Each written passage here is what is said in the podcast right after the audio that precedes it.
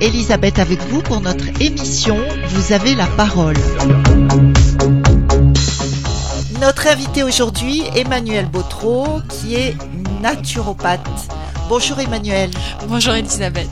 Alors Emmanuel, euh, la question évidemment qui me vient, expliquez-nous ce qu'est la naturopathie, simplement pour que tout le monde puisse saisir de quoi il s'agit. Donc je vais essayer d'être euh, simple. Euh, la naturopathie, c'est déjà une approche douce et naturelle.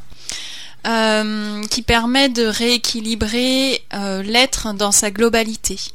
Donc tous les corps, les corps physiques, vital, mental et émotionnel sachant que si l'un de ces corps est déséquilibré, en fait, tous les autres corps sont déséquilibrés. Donc euh, la naturopathie, elle considère qu'on a une capacité d'auto-guérison en nous qui euh, va permettre euh, de rétablir l'équilibre en permanence dans notre, dans, dans notre organisme. Et en fait, cette capacité d'auto-guérison, c'est notre vitalité, notre réserve de vitalité qui est dans notre système nerveux et hormonal. Euh, en fait, euh, au quotidien, il faut savoir que notre corps, il, euh, il assimile en permanence des énergies nécessaires et il élimine également en permanence aussi des déchets. Et un peu comme une machine euh, bien bien Oui, c'est un peu ça. A priori, il faudrait qu'elle soit bien Pour dire que c'est comme une voiture en fait. Hein. Ça fonctionne un peu de la même façon. On met du pont carburant, on a des pots d'échappement, on va dire naturels, qui permettent d'éliminer ben, les toxines et la crasse. Donc les pots d'échappement, en fait, euh, au niveau euh, physique, c'est les intestins, c'est le foie, les reins, les poumons et la peau et euh, en permanence les, fameux, Qu'est-ce que vous dites avec les émonctoires C'est ça, ça. C'est le, le, terme en naturopathie sont les émonctoires, sont les pots d'échappement naturels. D'accord. Alors moi, quand vous parlez de tout ça, ça me fait penser à l'Ayurveda. Ça se, se rapproche de ça. C'est ce qu'on appelle aujourd'hui la médecine holistique. C'est ça. C'est-à-dire qui réunit tout en fait. oui, c'est ça. C'est tout. Alors, c'est une médecine plus orientale. La naturopathie va être plutôt occidentale. Euh, on retrouve aussi la médecine chinoise hein, qui est un peu pareil. Alors après, les approches, il y a des nuances. Les termes sont évidemment aussi pas les mêmes.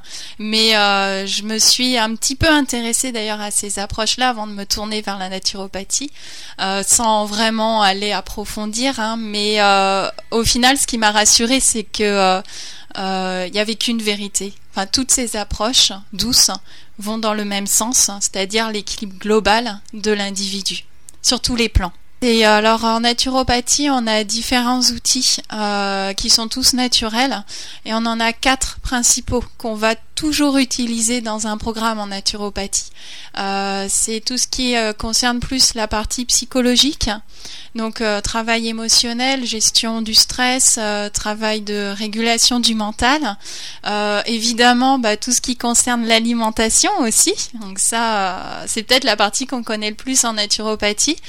Euh, l'hydrologie, l'utilisation euh, de l'eau par voie interne ou par voie externe également, et euh, la, ce qu'on appelle nous la biokinésie. Donc en fait, ce sont des mouvements combinés à une respiration pour venir automasser nous-mêmes les organes vitaux et faciliter leur nettoyage, le désengorgement des toxines euh, physiques et, émotionnelles. Hein. On travaille toujours sur les deux aspects à chaque fois qu'on vient se nettoyer. Ils sont liés, vraiment liés. Oui, oui. Euh, ok. Alors, euh, l'hydrologie, l'eau, comment est-ce que vous utilisez ça? Alors, Parce qu'on l'utilise déjà, le clampin moyen, nous ah, oui. déjà l'eau. bah, bien sûr, et puis en plus c'est essentiel, hein, c'est vital, donc euh, évidemment on l'utilise au quotidien. Euh, on va l'utiliser entre autres pour nettoyer le corps et ouvrir ces fameux aussi pots d'échappement donc, euh, comment on peut l'utiliser? Eh bien, on peut l'utiliser déjà par voie externe. Euh, par exemple, euh, ce, ce, qui me vient, qui est tout simple, c'est la douche écossaise. Le matin, on prend sa, voilà, on prend sa douche et on finit par une alternance chaud-froid, chaud-froid plusieurs fois. Et en fait, on vient, on vient ouvrir les pores de la peau quand c'est chaud ça dilate et on vient les refermer quand c'est froid. Et donc de cette façon répétée, on vient faire une sorte de d'éponge. Voilà, ça fait comme une éponge. Plutôt. Ouais. Et euh, du coup, on va pouvoir euh, drainer les toxines qui sont au niveau de la peau. Et la peau, j'avais dit, c'est un émonctoire déjà naturel. Donc ça facilite l'élimination par la peau. Euh, et puis la peau est l'organe le plus grand de notre corps humain, la superficie la plus importante. Donc il faut vraiment en prendre soin de la peau. Il élimine, la peau élimine tout type de déchets également, contrairement aux autres émonctoires. Et alors, et intérieurement, l'eau, vous la conseillez comment? Est-ce que vous changez euh, euh, sa, ou la nature ou, sa alors, euh, on peut. Est-ce que vous la réénergisez d'une manière particulière? Parce que je sais qu'on on, réénergise l'eau en la mettant au soleil. Oui, tout à fait. Les solarisations, euh, on peut la mettre également à la lune. L'énergie est différente, ah mais c'est intéressant également. Donc oui, alors de préférence dans une bouteille, un récipient en verre, pas en plastique. Voilà.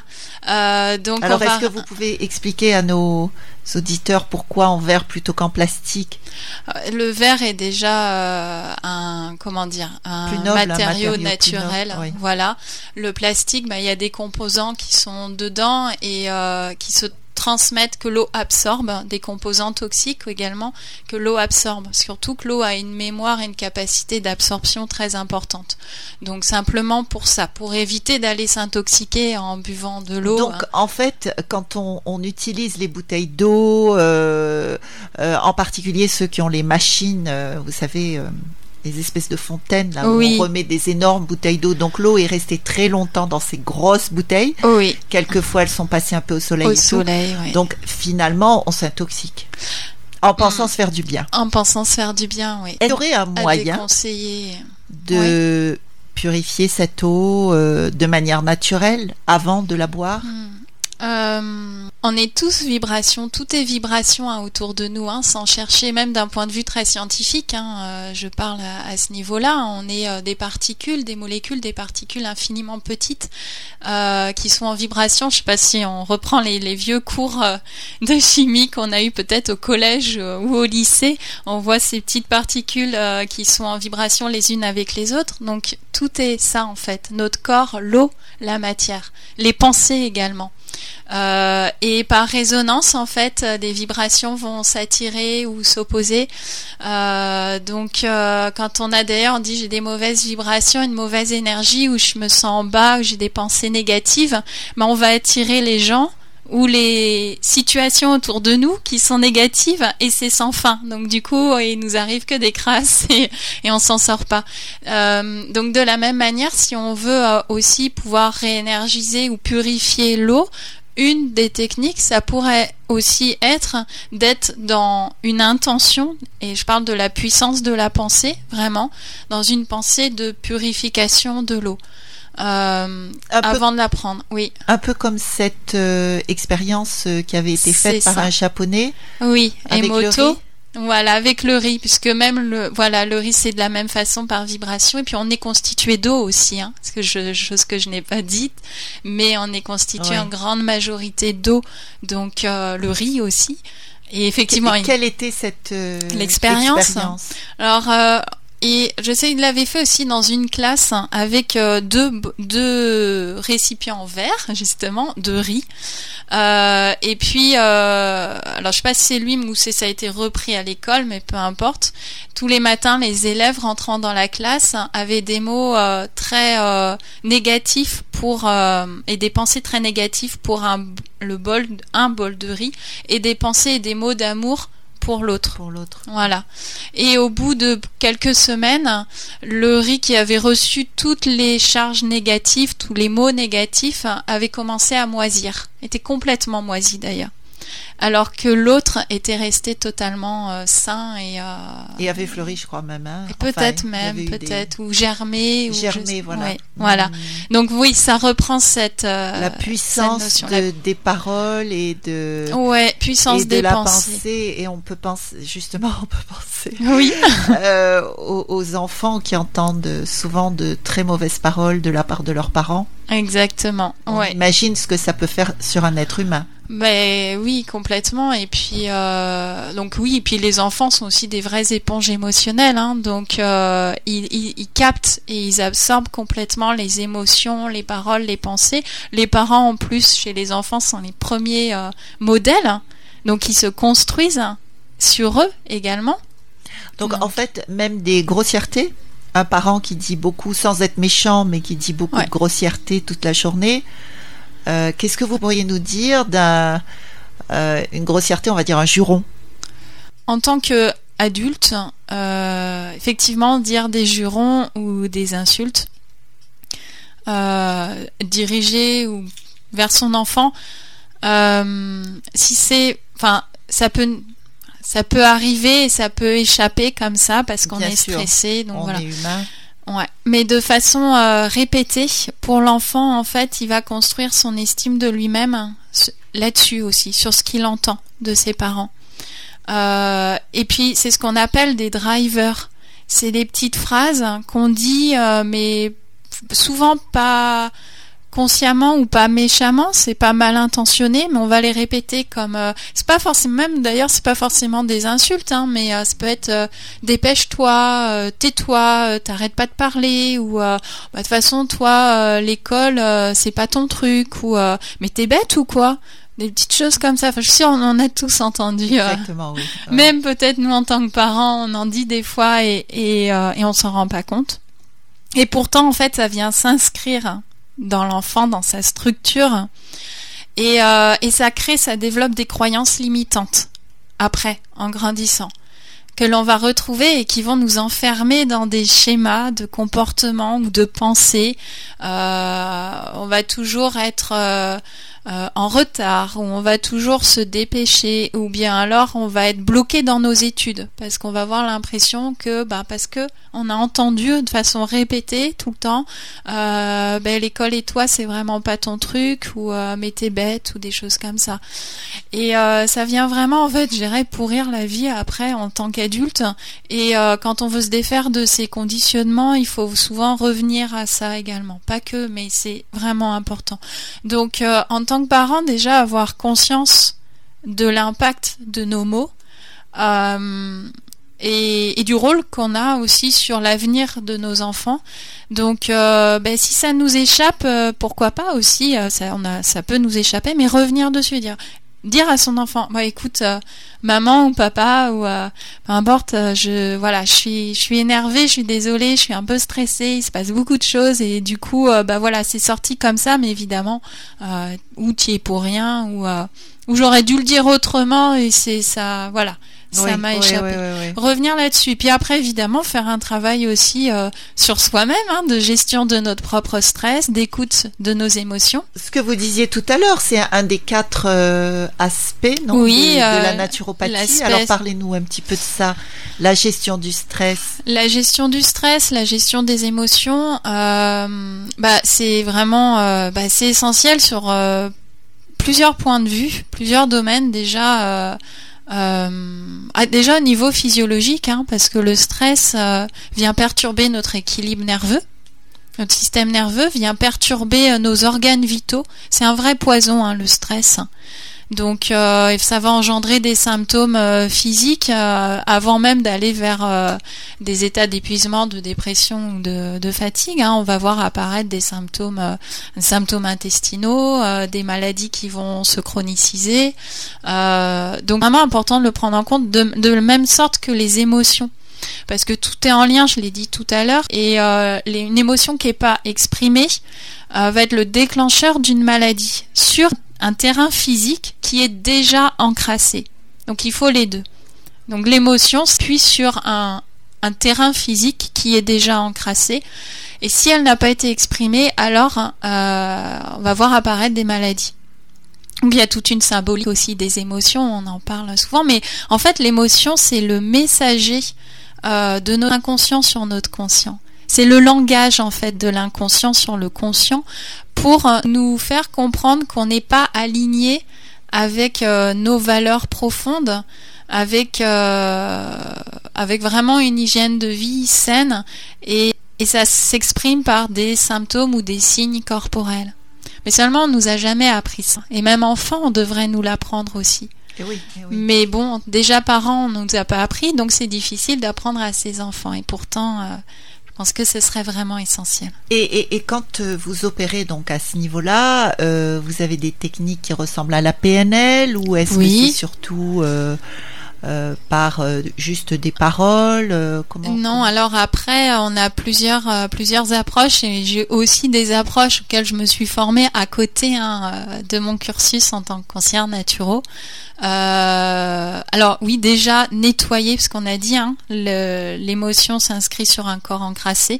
Donc nettoyer d'un point de vue physique, c'est essentiel et j'insiste vraiment là-dessus. Si vous voulez déblayer des, blessures émotionnelles, euh, il est essentiel, euh, en même temps ou avant, de nettoyer le corps physique. Ça c'est c'est un indispensable. Et puis ensuite, du coup, on va faciliter, accélérer la libération de l'émotion qui n'a pas été exprimé. Euh, donc plusieurs techniques, hein, des techniques de relaxation, des techniques, alors ça peut être la PNL aussi, selon parce que les naturopathes aussi se forment à différentes approches, donc chacun va avoir aussi sa spécialité. Euh, ça peut être la PNL, mais ça peut être aussi euh, des techniques. Alors moi j'utilise l'EFT.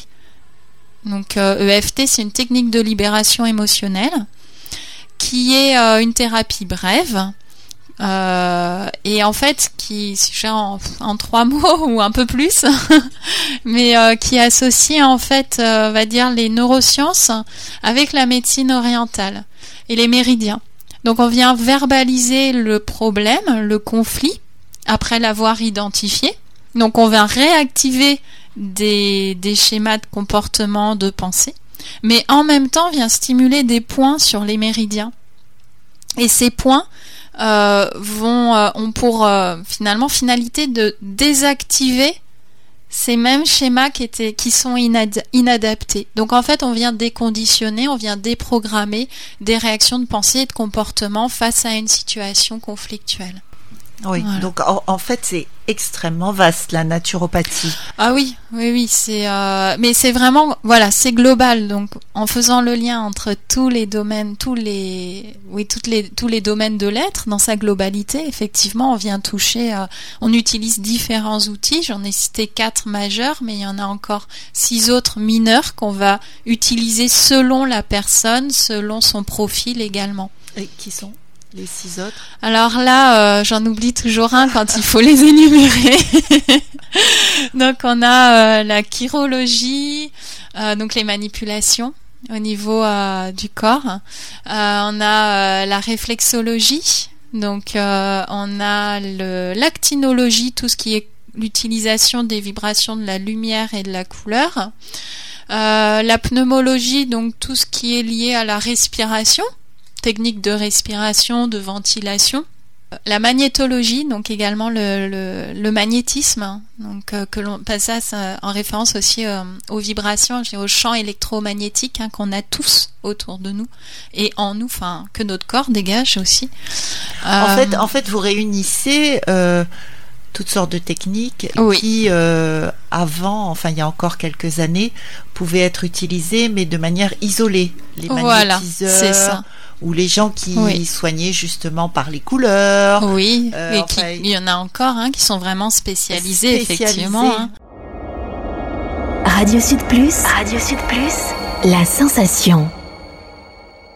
Voilà. Donc effectivement, oui, on aborde toutes ces techniques et puis ensuite à chacun, à chaque professionnel d'aller encore découvrir d'autres approches parce que moi je suis convaincue, je suppose, à l'individu qui est en face de lui. Puis je suis convaincue qu'il y a autant d'outils que de finalement que de personnes et que chacun peut trouver euh, l'outil qui lui correspond à un moment donné. Donc euh, c'est infini au final et euh, mais voilà, mais il y a cette recherche de globalité. Et tous ces outils sont utilisés à la fois pour aider la personne à un nettoyage physique et émotionnel et aussi lui permettre de se recharger et de se revitaliser et de se reconstruire derrière comme une batterie qu'on rechargerait. Ben oui c'est ça en fait. On revient à la voiture. Et on revient à la voiture. voilà on remet le bon carburant après avoir nettoyé Et alors, et au niveau de l'alimentation, vous faites quoi? Puisque c'est un des quatre. Euh, oui, c'est un, aussi un vaste sujet l'alimentation. Euh, alors quoi dire euh, Eh bien, l'alimentation déjà, on, va, on a une majorité de la, quasiment bah, de la population hein, qui, on a une alimentation qui n'est pas spécifique à notre système digestif. Et, euh, et puis on a une alimentation aujourd'hui qui est euh, extrêmement polluée avec euh, les additifs, euh, les édulcorants, les pesticides, etc. Donc qui vient rajouter des déchets dans notre corps. donc c'est important aussi de se nettoyer. Et hum, donc c'est sensibiliser les personnes à ce qu'est déjà une alimentation spécifique donc une alimentation que le corps humain est capable d'assimiler avec en faisant en, en faisant un minimum de déchets. Et, et, euh, ça se concrétise par quoi très rapidement? Est-ce que vous pourriez le synthétiser ça? On l'utilise sous différentes façons, l'alimentation. Déjà pour le nettoyage et puis ensuite la revitalisation. C'est euh, éviter tout ce qui est euh, sucré. Alimentation rapide également. Voilà, les fast-food, euh, tout ce qui est trop sucré, c'est un vrai poison le sucre. Hein. C'est vraiment une addiction même. Hein. Donc si on, moi, je vois le nombre de personnes qui sont prêts, qui me disent hein, prêts à faire des kilomètres pour aller acheter leur bouteille de coca ou de boisson de soda en fait parce qu'elles n'en ont plus. Euh, c'est vraiment une addiction, une drogue qui est euh, totalement toxique pour le corps, pour le système nerveux, pour, pour tout en fait. Donc éviter le sucre, éviter, euh, réduire si possible les viandes, les féculents qui sont pas du tout spécifiques. Les féculents. Ouais. Donc c'est-à-dire que notre corps n'a pas la physiologie, enfin le, fonctionnement pour les digérer. Simplement, en naturopathie, euh, et puis même en général, on a quatre euh, groupes euh, enfin quatre régimes alimentaires dans le règne animal. On a les frugivores, les granivores, les herbivores et les carnivores. chaque régime correspond à un système digestif qui est particulier. Et on a le même système digestif que les grands singes. C'est-à-dire que les grands singes sont frugivores. Donc une alimentation à 80% de fruits et légumes et à 20% de sous-produits animaliers comme euh, les œufs par exemple, les crustacés également. Alors le lait plutôt cru, chèvre ou brebis. Après, il y a tout un débat sur le lait de vache. aussi sur le lait de vache. Ouais. Mais sinon, c'est essentiellement fruits et légumes. Hein. Euh, aussi les fruits secs, les fruits à coque, euh, tout ça, on peut évidemment aussi.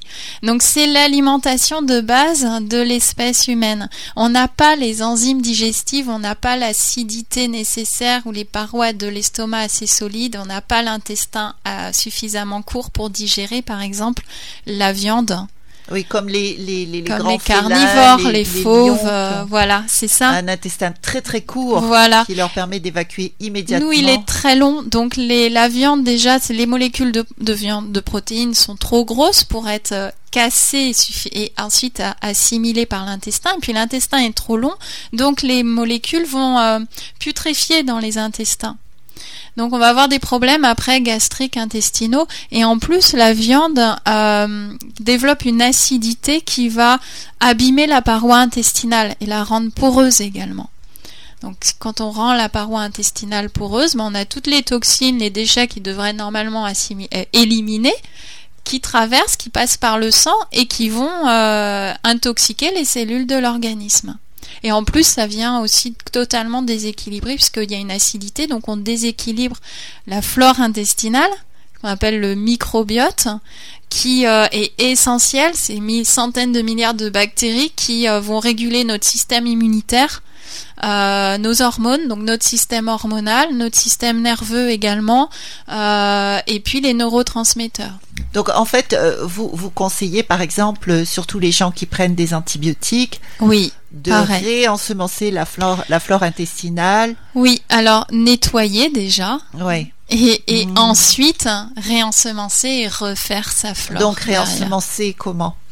Alors on a plusieurs euh, plusieurs techniques. Alors déjà une alimentation spécifique. On arrête de continuer à, à, à donner euh, à intoxiquer. Hein, donc avoir une alimentation spécifique. Ensuite des probiotiques donc qui vont permettre de nourrir la, les, les, bactéries qui constituent la flore intestinale.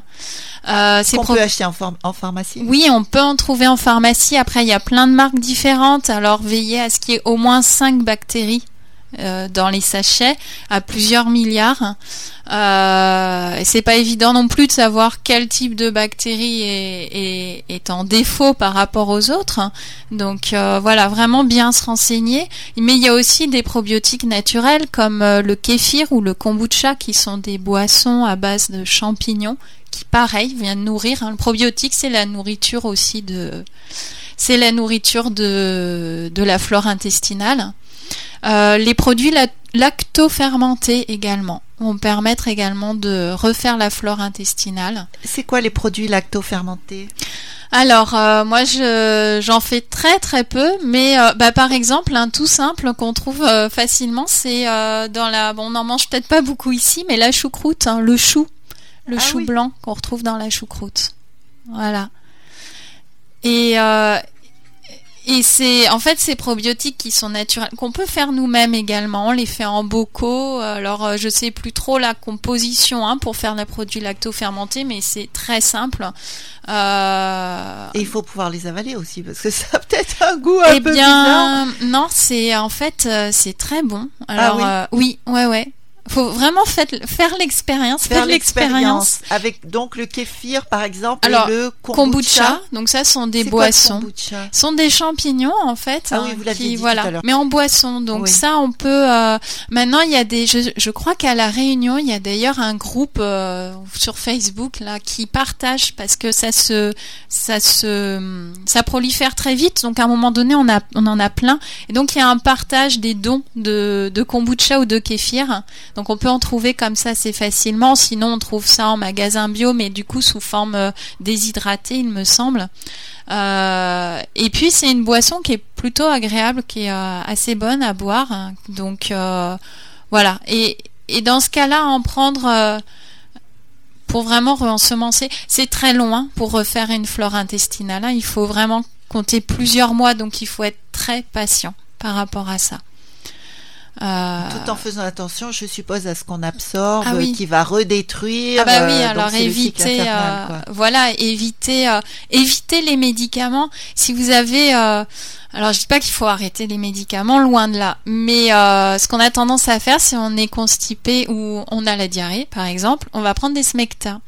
Mais le problème, c'est que déjà, ça va abîmer, ces médicaments qui vont abîmer, et puis en plus, on empêche l'élimination naturelle des toxines par le corps. Si on a la fièvre, on va prendre euh, les antipyrétiques, bah, du doliprane et feralgan pour arrêter la fièvre.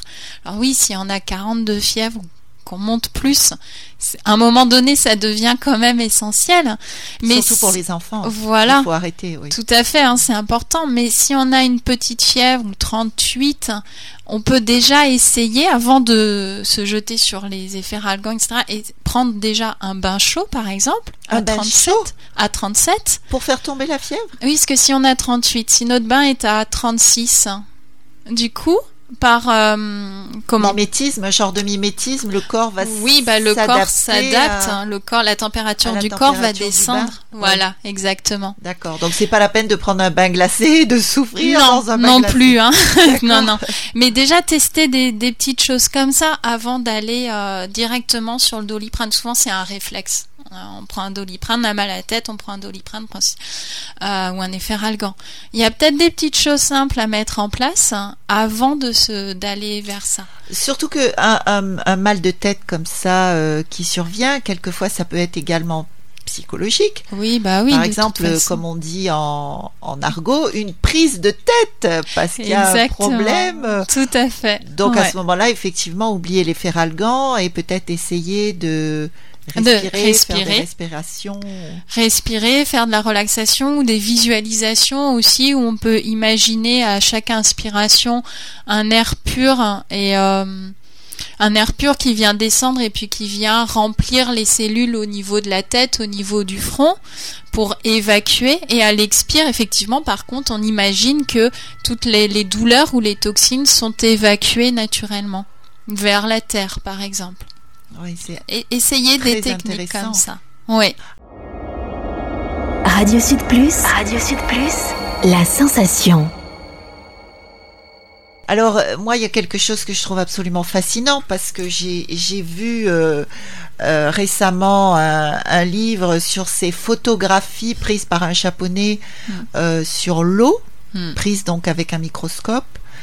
Qui montre à quel point, donc je reviens sur l'eau en fait, qui montre à quel point les molécules de l'eau vont se transformer selon l'ambiance qui est autour d'elle et en particulier hmm. les sons donc on revient à ce qu'on disait tout à l'heure, ça peut être des mauvaises paroles, des grossièretés, etc.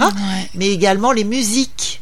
Donc il y avait de la musique rock, et là, le, le, dessin de l'eau, les molécules deviennent complètement chaotiques, euh, déstructurées, etc. Et puis après, une belle musique classique, par exemple, et là, euh, ça forme une rosace extraordinaire. Mm. Euh. Oui. Ben, en fait, c'est que ce soit les paroles ou soit la musique, c'est des fréquences vibratoires.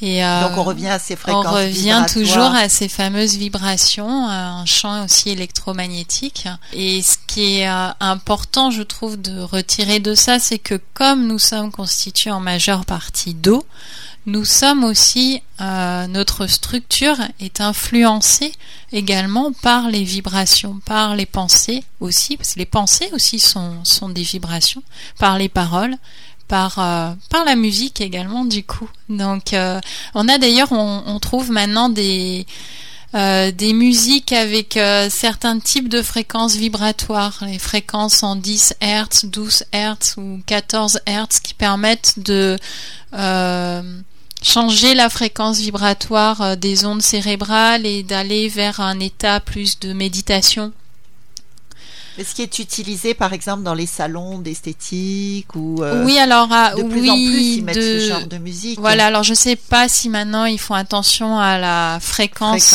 de la musique, parce qu'effectivement il y a des musiques euh, de relaxation, de bien-être, mais où, euh, la fréquence euh, n'a pas été forcément étudiée euh, en ce sens. Mais je pense qu'on y va, on y arrive de plus en plus. Donc même nous à la maison, on peut aussi trouver facilement, hein, toujours sur les recherches internet, les musiques en 10 Hz ou 11 Hz pour vraiment aller vers un état entre veille et sommeil, entre deux méditations, on va dire. pour nous apaiser. Pour nous apaiser, oui. Alors, Emmanuel, parlez-nous d'une cure, le détail d'une cure, comment ça fonctionne? Alors euh, la cure euh, en naturopathie, il y a trois temps. Euh, il y a un temps de détoxication, donc de nettoyage, on va dire, un temps de revitalisation et un temps de stabilisation. Et c'est important de suivre ces trois temps dans l'ordre. on se nettoie toujours avant de se revitaliser parce que sinon c'est comme mettre euh, j'aime bien cette image c'est comme mettre des meubles sales dans une maison propre des meubles propres dans une maison sale. Plutôt l'inverse. C'est c'est pareil la maison restera sale et si on ne fait rien même les meubles finiront par s'encrasser aussi. Donc toujours se nettoyer. Euh, on se nettoie comment? Bah déjà on ouvre avant toute chose on prépare parce qu'on parle beaucoup de cure de détox maintenant. Hein. La détox, ça devient un terme même très commercial. Mais euh, du coup, euh, les personnes euh, qui ne connaissent pas trop vont se dire bah, demain je me mets en, en détox et puis et puis parfois bah du coup elles ont des maux de tête terribles, elles se sentent pas bien du tout ou très très fatiguées parce que ça se prépare avant. Avant on ouvre toujours et on prend la voiture, on ouvre toujours les pots d'échappement parce que si on n'ouvre pas les pots d'échappement et qu'on commence à évacuer les toxines, ça fait un peu euh, cocotte minute, donc ça monte en pression. Et quand ça sort, ça fait mal. C'est-à-dire que ça, on peut avoir des symptômes très violents, ce qu'on appelle en pareil une crise, une tempête neuro-hormonale. C'est-à-dire qu'on va avoir plein de symptômes, maux de tête, migraine, euh, des nausées, un état de fatigue euh, très très important, des éruptions cutanées. Enfin, on peut tout voir, des des toux violentes. Euh, puisque de toute façon les, toxines veulent, veulent sortir, enfin le corps expulse violemment les toxines, mais si les pots d'échappement, les émonctoires sont fermés, ça va être très dur et ça va sortir très violemment. Donc toujours ouvrir avant. Donc là pareil, différentes techniques hein, qu'on utilise naturelles en naturopathie. Euh, les infusions aussi qui aident beaucoup à ouvrir les, les émonctoires. Et ensuite on assèche la rentrée la rentrée de carburant, mais moins de carburant, on va dire, moins d'aliments, euh, parce que on va permettre au corps d'utiliser toute son énergie pour évacuer ces toxines. Donc si on met des aliments où il y a des toxines alors qu'on cherche à faire évacuer les toxines qu'il y a déjà, on va va pas s'en sortir. Donc on réduit l'alimentation et ce qu'on appelle la diète. Diète, c'est restriction alimentaire. Et il y en a plusieurs formes, euh, de la plus douce à la plus euh, drastique, drastique mais efficace aussi, puisque moins on donne et plus le nettoyage peut être rapide. Donc ça va être euh, déjà une réforme alimentaire, ça, ça c'est doux déjà, à revoir son alimentation, éliminer ou réduire au maximum ce qui n'est pas spécifique. Ça peut être des monodiètes également, choisir un aliment ou une catégorie d'aliments pour euh, limiter en fait le travail de digestion et donc l'énergie à digérer. Euh, et puis ça peut être aussi, euh, il y a différentes sortes hein, après de, de, régimes, mais ça peut être après des jeûnes hydriques et les jeûnes secs dont on entend aussi de plus en plus parler. Mais attention, on choisit vraiment son, sa diète en fonction de sa vitalité, du degré de la maladie aussi qu'on a, c'est une maladie aiguë ou chronique ou dégénérative, c'est-à-dire qu'on n'a pas la même vitalité non plus, donc il faut parfois s'adapter, faire des choses plus douces aussi, et en fonction de ses habitudes de vie et tout. Donc ça, tout ça, ça se, ça, se prépare, ça se travaille, et ça, se, personnalise. voilà. Et ensuite libérer le mental, et on revient sur les techniques de relaxation, de gestion du stress parce que sinon, euh, on met toute notre énergie au service de notre tête et de notre mental. Et c'est une énergie qu'on ne peut pas utiliser pour déblayer et nettoyer euh, le corps. Donc c'est important. Donc euh, pendant cette phase-là. Après, la durée est variable, mais euh, moi, pour moi, c'est préférable de faire des détox, des diètes courtes et répétées que longues et, et, eh ne plus jamais les refaire parce que on est tellement dégoûté parce que quand on n'a jamais fait en plus. Donc vaut mieux faire voilà court hein, euh, et le répéter et, donc ce sera plus long. Mais en même temps, on a nettoyé la première fois et puis la deuxième on nettoie et, ainsi de suite et donc on, on a de moins en moins de toxines à éliminer, donc même la, la détox est de plus en plus rapide et euh, facile. Donc euh, voilà. Donc ça, c'est la détoxification. Ensuite, la revitalisation. Revitalisation. Euh, beaucoup de personnes pensent pas à la faire. Or, c'est essentiel. Après, elles se retrouvent fatiguées après une détox et elles n'arrivent pas, elles comprennent pas pourquoi elles remontent pas la pente. Euh, on nettoie, on enlève les toxines, mais on, on, se carence aussi. On se carence en nutriments essentiels. Euh, donc, du coup, on a besoin de combler ces carences.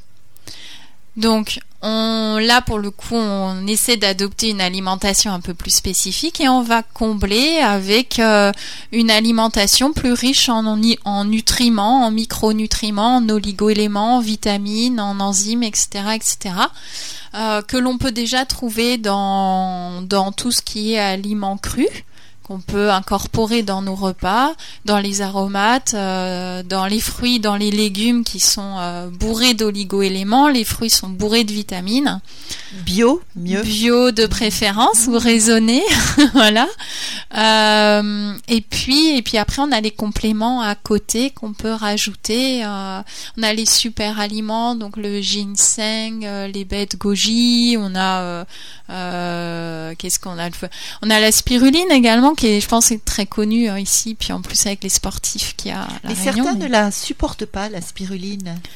Elle oui. leur donne euh, des maux de tête ou la nausée, enfin. Euh. Oui, alors après il y a différents et là je vais pas, je connais pas. dans les détails. Ouais, mais il y a différentes euh, possibilités. Types de spiruline ah. et aussi de, de, fabrication ou autre, donc aussi se renseigner comment, où est-ce que ça a été fabriqué pour avoir le maximum de bénéfices euh, de, de la spiruline. Et puis après, c'est à voir aussi est-ce que la personne euh, s'est nettoyée aussi avant? Est-ce qu'elle a fait une détox avant ou est-ce qu'elle a pris la spiruline directement? Parce qu'elle était fatiguée ou parce que ceci cela.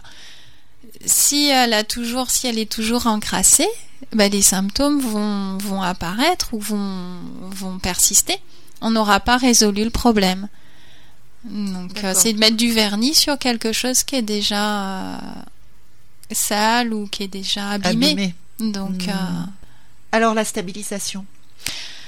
Et la stabilisation, euh, eh bien en fait, la stabilisation c'est le plus dur à faire aujourd'hui euh, parce que euh, en fait il faudrait avoir une alimentation ultra saine et spécifique, sans pesticides, et c'est sur le long terme, sans pesticides, sans rien. Il faudrait vivre dans un environnement qui est atmosphérique, qui ne soit pas pollué. Il faudrait vivre sans stress. Il faudrait savoir gérer parfaitement ses émotions. Et puis aujourd'hui, bah, on vit dans un monde où euh, on est tout le temps plus ou moins soumis au stress, euh, l'atmosphère euh, est polluée en permanence.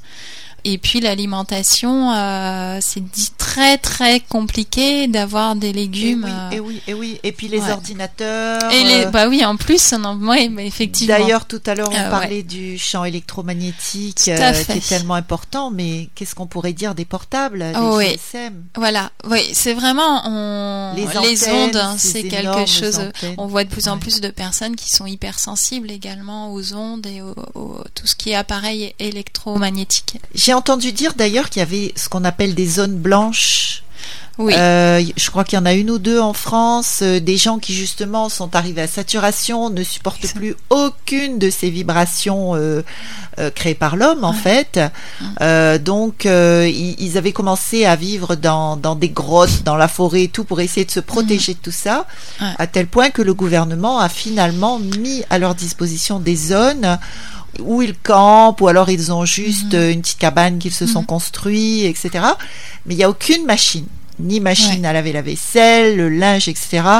En fait, ils, reviennent presque à l'âge de pierre, tellement ils ont été saturés par toutes ces, ces ondes. Est-ce que vous pourriez... Euh, déjà, c'est effectivement une bonne chose, même si on a très très peu, et c'est voilà compliqué. Euh, c'est aussi un mode de vie. Euh, c'est un choix de vie qui, euh, à mon sens, est un long processus aussi de cheminement personnel, euh, de transformation d'hygiène de vie et de transformation de pensée et de mode de pensée avant d'en arriver là. C'est aussi le signe d'une saturation, d'une saturation de bah, d'un trop plein, d'une vie qui est d'une vie qui est pas en accord avec euh, avec la nature et euh, on est quand même euh, des êtres vivants on fait partie de la nature et à un moment donné le décalage devient tellement important que ben, on aspire à retrouver quelque chose d'essentiel à retrouver une reconnexion avec la nature. Sauf que là ils n'ont pas forcément choisi ces gens-là hein. Oui. C'est juste qu'ils ne peuvent plus, quoi. Ils, sont malades, très très malades. Oui. Il y a une saturation euh, réelle. C'est ça. de notre environnement en fait. C'est ça qui est terrible. Bah oui, et puis euh, ben, notre organisme euh, est complètement empoisonné. Après, même si on a encore quand même, j'insiste, hein, on a quand même un réservoir de vitalité, des capacités d'auto-guérison qui sont ultra puissantes. Mais effectivement, on a certaines, euh, dans certains cas, des, personnes qui sont, ont cette sensibilité ou une fragilité euh, et qui ne peuvent plus supporter. En fait, leur seuil de tolérance est, totalement dépassé. Euh, et, effectivement, il n'y a pas, elles oui, bah dans ce cas-là, elles n'ont pas d'autre choix que d'aller se réfugier dans un endroit qui soit coupé. Et en même temps, c'est être aussi un peu coupé du monde. De toute façon, quand c'est vital, à un moment donné, on n'a plus le choix. Mais c'est vraiment le signe que euh, on vit, on est dans une société où euh, du coup il est extrêmement difficile, pour revenir, euh, de rentrer, de, se stabiliser, parce qu'on est sans cesse bombardé par des pollutions diverses et variées, qu'elles soient physiques ou émotionnelles ou mentales. Et du coup, je dirais qu'aujourd'hui on est plus dans une recherche à moins d'aller dans des, dans des zones blanches et d'aller se réfugier, mais dans une recherche d'équilibre entre se nettoyer, se revitaliser. Et puis en même temps, il y a ben, un travail à faire sur soi en profondeur euh, de, de développement, d'écoute de soi, qui est, qui est permanent de toute façon, qui va durer au moins toute une vie. Ah Donc euh, voilà. toute une vie. Alors Emmanuel, est-ce que vous avez un message particulier à faire passer aujourd'hui sur Radio Sud Plus? Alors, je, je peut-être euh, plusieurs messages. Je dirais retenir qu'on a tous en nous des capacités d'auto-guérison, que euh, on a des méthodes saines et naturelles pour prendre soin de notre corps, mais sur tous les plans, que tous les plans émotionnels, physiques sont en interaction, sont liés. Euh, notre corps qui est tout de même notre véhicule terrestre. Ouais, exactement. Donc on prend soin de sa voiture, soin. on voilà. prendre soin de notre Il y a le, dicton qui dit qui veut voyager loin ménage sa monture. Hein. Donc c'est exactement ça. ça. Donc voilà, mais on, on a des on a des, outils simples qu'on peut s'approprier. On n'est pas obligé de dépendre non plus d'un thérapeute. Enfin, moi, c'est aussi mon souhait, c'est de transmettre, de partager, de donner du sens à la maladie, de donner du sens à la santé et de transmettre des outils simples que la personne puisse s'approprier pour euh, redevenir euh, acteur de sa vie et pas dépendre euh, d'autrui ou de produits ou autres. Oui, oui. Voilà. Alors, euh, sinon, si quelqu'un veut venir vous voir euh, pour se faire soigner. Alors, donc, euh, mon numéro, c'est 06 93 90 13 13.